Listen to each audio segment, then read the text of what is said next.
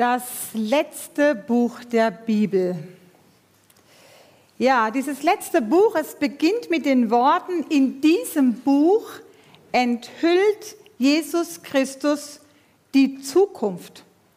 Daher kommt auch der Titel Offenbarung des Johannes oder auch einfach nur Offenbarung. Ich finde, dass dieser Titel nicht einer gewissen Ironie entbehrt, ehrlich gesagt. Denn er behauptet ja, dass dieses prophetische Buch etwas offenbart. Und die Leser haben aber den Eindruck, dass es schwer oder vielleicht auch gar nicht zu verstehen ist, dieses Buch. Vielleicht liegt das daran, dass es so viele ungewohnte, bizarre Bilder gibt aus einer alten, aus einer gewaltigen orientalischen Bilderwelt, zu der man ja auch erstmal einen Zugang finden muss. Oder vielleicht liegt es auch daran, dass die Aussagen in der Offenbarung so oft auf dem Alten Testament aufbauen und uns dieses Alte Testament gar nicht so vertraut ist. Ich denke, auf jeden Fall müssen wir auch hier uns erstmal bewusst machen, in welche Zeit Gott dieses Wort und diese Bilder hineingegeben hat. So wie das vor ein paar Wochen der Fall war, als wir auch die Bücher, die Briefe aus dem Offenbarungsbuch angeschaut haben. Es ist 80 bis 100 Jahre nach Christus in dieser Zeit. Es ist eine Zeit der Knechtschaft und der Unterdrückung durch die römische Weltmacht. Und in dieser Zeit werden die Christen wegen ihres Glaubens bedroht. Und sie sollen durch dieses Buch, durch die Offenbarung, die Johannes von Jesus Christus empfangen hat, sollen sie ermutigt werden.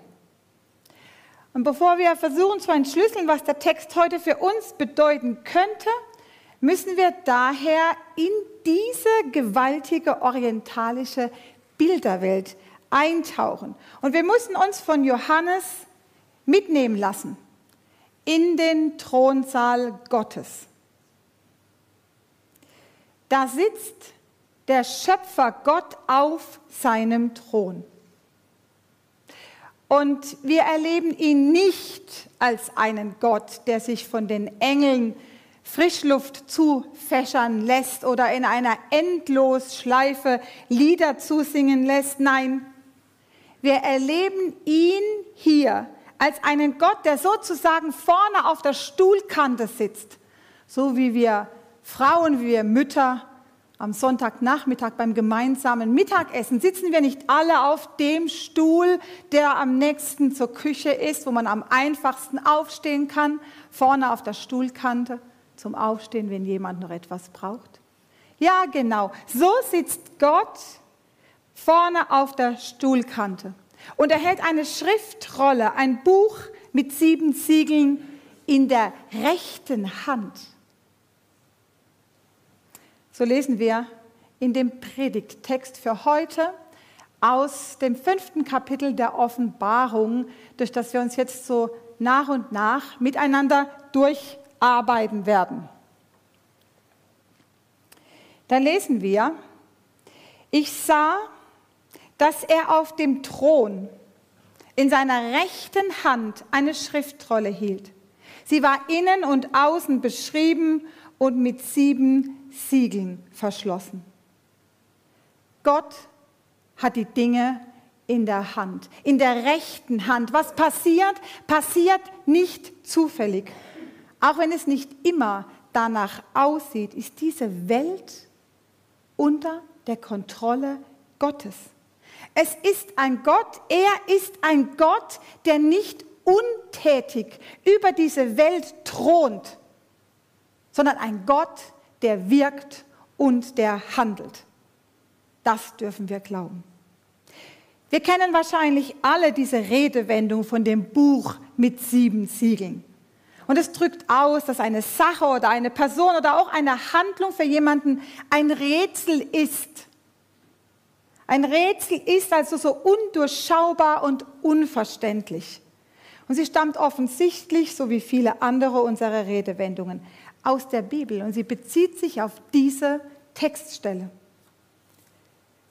Nach römischem Recht, habe ich recherchiert, musste ein Testament, also so eine letztwillige Verfügung, sie musste mit sieben Siegeln versehen werden. Glaube, auch heute wird ein Testament noch versiegelt, auch wenn es nicht mehr sieben Siegel sind. Aber damals wussten die Christen aus der Verwendung der sieben Siegeln in diesem Bild, dass es sich bei der Buchrolle um Gottes letztwillige Verfügung handeln muss.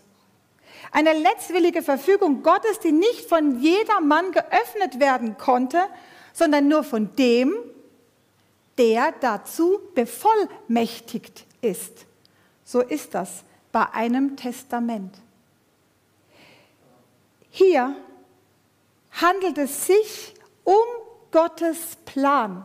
Ja, um Gottes Plan und um die rätselhafte Zukunft dieser Welt im Bild eines siebenfach versiegelten Buches.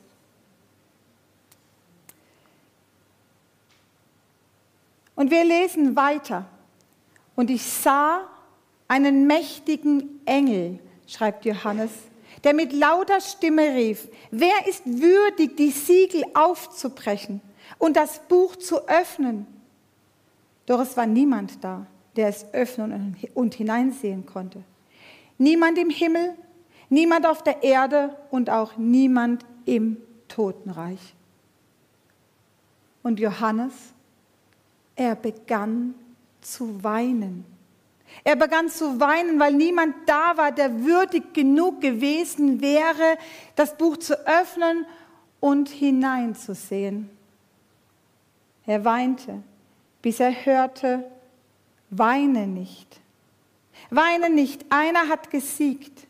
Er, er kann das Buch öffnen und seine sieben Siegel brechen. Es ist der Löwe aus dem Stamm Juda, der Nachkomme von König David.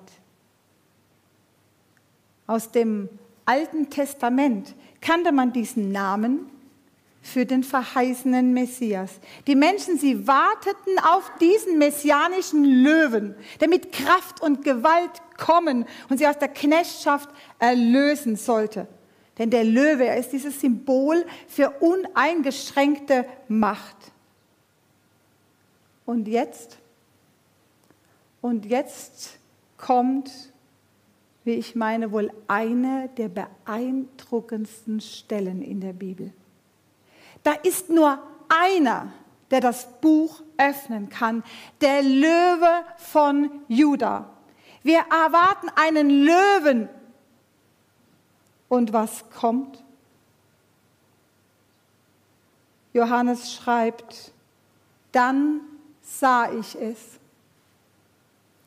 In der Mitte vor dem Thron, umgeben von den vier mächtigen Gestalten und den Ältesten stand ein Lamm, das aussah, als ob es geschlachtet wäre. Wir erwarten einen Löwen und es kommt ein geschlachtetes Lamm. Und das Lamm ging zu, dem, ging zu dem, der auf dem Thron saß und empfing die Schriftrolle aus dessen rechter Hand. Niemand ist würdig genug, die Siegel des Buches zu lösen, außer Jesus Christus in der Gestalt eines geschlachteten Lammes. Denn du bist als Opfer geschlachtet worden und mit deinem Blut hast du Menschen für Gott freigekauft. Menschen aller Stämme und Sprachen, aus allen Völkern und Nationen. Der Löwe, ein Bild des Sieges. Und das Lamm, ein Bild der Hingabe. Ein Bild der Hingabe. Und nur durch den Opfertod des Lammes, nur durch die Hingabe konnte der Sieg des Löwen errungen werden. Durch Jesus Christus, der dadurch siegt, dass er sich hingibt und für dich und für mich hat schlachten lassen. Ja, noch haben wir dieses Bild von Palmsonntag vor Augen, wie die Menschen Jesus bei seinem Einzug in Jerusalem empfingen. Ja, sie jubelten, als könnten sie einen Esel nicht von einem Kriegspferd unterscheiden. Hm. Dennoch hatten sie ja diese falsche Hoffnung, dass er ihre römischen Unterdrücker wie ein Kriegsherr aus dem Land vertreiben würde. Doch es kam anders. Und sie hätten eigentlich gar nicht enttäuscht, nein, sie hätten eigentlich gar nicht überrascht sein sollen. Denn Jesus setzte doch nur um, was er sie zuvor gelehrt hatte. Alle Menschen. Ja, sogar unsere Feinde zu lieben und zu vergeben und die andere Wange hinzuhalten, anstatt zurückzuschlagen. Ist doch klar, dass er so für sie und für uns zum Opferlamm am Kreuz wurde. Das ist Gottes Plan für die Zukunft unserer Welt und für deine und meine ganz persönliche Zukunft. Denn diese Zukunft, sie liegt nicht in den Händen weltlicher Machthaber. Und sie liegt auch nicht in deinen und in meinen eigenen Händen. Nein, sie liegt in diesen durchbohrten Händen Jesu Christi, mit denen er dieses Buch mit den sieben Siegeln empfangen und geöffnet hat. Wer dieses Buch öffnen darf, kennt und kontrolliert den Lauf der Weltgeschichte. Und wer das Buch Offenbarung kennt und es vielleicht schon einmal gelesen hat oder vielleicht auch nur reingelesen und verzweifelt aufgegeben, weil es schwer zu verstehen ist, der weiß aber doch, dass wir so im weiteren Verlauf der Offenbarung lesen, dass diese Weltgeschichte leidvoll ist. Sie ist voller Katastrophen und Kämpfe zwischen Gut und Böse. Und letztlich führt es zum Ende dieser Welt, wie wir sie kennen. Solche Weltuntergangsszenarien, sie sind uns doch nicht fremd auch wenn wir hier und heute immer noch in Wohlstand und auch in Sicherheit leben, wie es ja nur wenige Generationen vor uns gekannt haben, sehen wir eine große Bedrohung heute. Neue Krankheiten verbreiten sich über die ganze Erde. Die natürlichen Ressourcen, sie verringern sich von Tag zu Tag und viele Arten sterben aus. Klimaveränderungen gefährden weite Landstriche und ja, auch der Krieg. Er ist uns in der Ukraine doch wieder näher gerückt. Der Weg in die Zukunft erscheint uns undurchdringlich, unheimlich, vielleicht manchmal auch angsterfüllend und möglicherweise sitzt du heute Morgen hier und bist gerade betroffen, ganz persönlich von einer Lebenskrise, einer Verlusterfahrung, die dein Leben verdunkelt und scheinbar gerade in eine ausweglose Finsternis führt. Doch in der Offenbarung hat der Untergang nicht das letzte Wort. Denn es folgt das Reich Gottes. Eine gerechte und eine friedvolle Zeit, in der Gott König ist und es keine menschliche Herrschaft mehr gibt. Eine neue Ordnung und eine neue Welt, die von der Herrlichkeit Gottes erfüllt ist. Gottes Heilsplan mit uns Menschen kann am Ende nicht mehr durch Ereignisse oder Entwicklungen dieser Welt verhindert werden. Trotz unserer Sünden und trotz unseres Versagens will und wird uns Gott zu seiner Herrlichkeit führen. Und da wird er uns verändern. der neue Geschichtsverlauf. Er ist unter der Kontrolle dessen, der an seinen Feinden keine Vergeltung verübt, sondern der sich für sie geopfert hat. Ja, Jesu Kreuzigung und Auferstehung, Ostern, es ist ein Wendepunkt der Weltgeschichte. Und zu dieser großen Wende und dem entscheidenden Sieg hat nicht der Löwe mit seiner Macht, sondern das Lamm mit seiner aufopfernden Liebe verholfen. Ja, es ist die Liebe, die am Ende siegt. Und wie wichtig diese Liebe ist, das wollte Jesus seinen Jüngern auch gegen Ende seines Lebens doch unbedingt nochmal klar machen, indem er ihnen dieses Gebot gab. Liebt einander. Liebt einander, so wie ich euch geliebt habe. So sollt ihr euch auch untereinander lieben. Und wo diese Liebe Gottes unter uns Menschen spürbar und sichtbar wird. Diese Liebe Gottes, die auf Vergeltung verzichtet, die Frieden stiftet und die Opfer bringt. Wo diese Liebe Gottes unter dir und mir, unter uns allen sichtbar und spürbar wird, da bricht Gottes Plan für die Zukunft in unsere Gegenwart herein. Da ist das Reich Gottes hier und jetzt auf dieser Erde doch schon angekommen.